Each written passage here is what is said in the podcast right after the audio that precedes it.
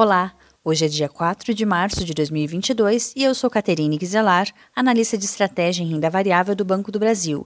E esta é mais uma edição do podcast BB Carteira Semanal de Ações, que trata das nossas recomendações de curto prazo e nossa perspectiva técnica para o Ibovespa.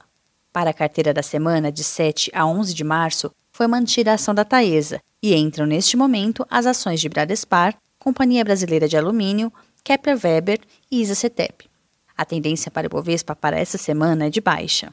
O cenário externo tomou conta dos mercados com o conflito entre Rússia e Ucrânia elevando a aversão ao risco. Enquanto os russos avançam sobre Kiev, capital da Ucrânia, os agentes aguardam os possíveis efeitos das sanções internacionais contra o país soviético, não se vislumbrando ainda nem um cessar-fogo, nem negociações consistentes.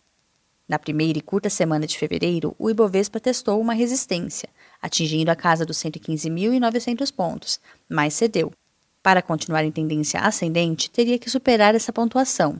Porém, existe a possibilidade de ter formado o topo duplo, que poderia induzir mais realizações para o índice. Por sua vez, as bolsas de Nova York findaram com perdas na semana.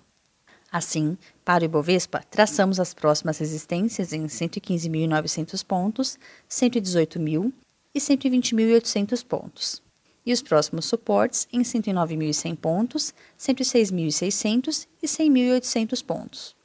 Acesse a carteira semanal na íntegra no portal BB Investimentos em investimentos.bb.com.br. Lá, você pode conferir detalhes da análise técnica dos ativos, bem como seus suportes e resistências projetados.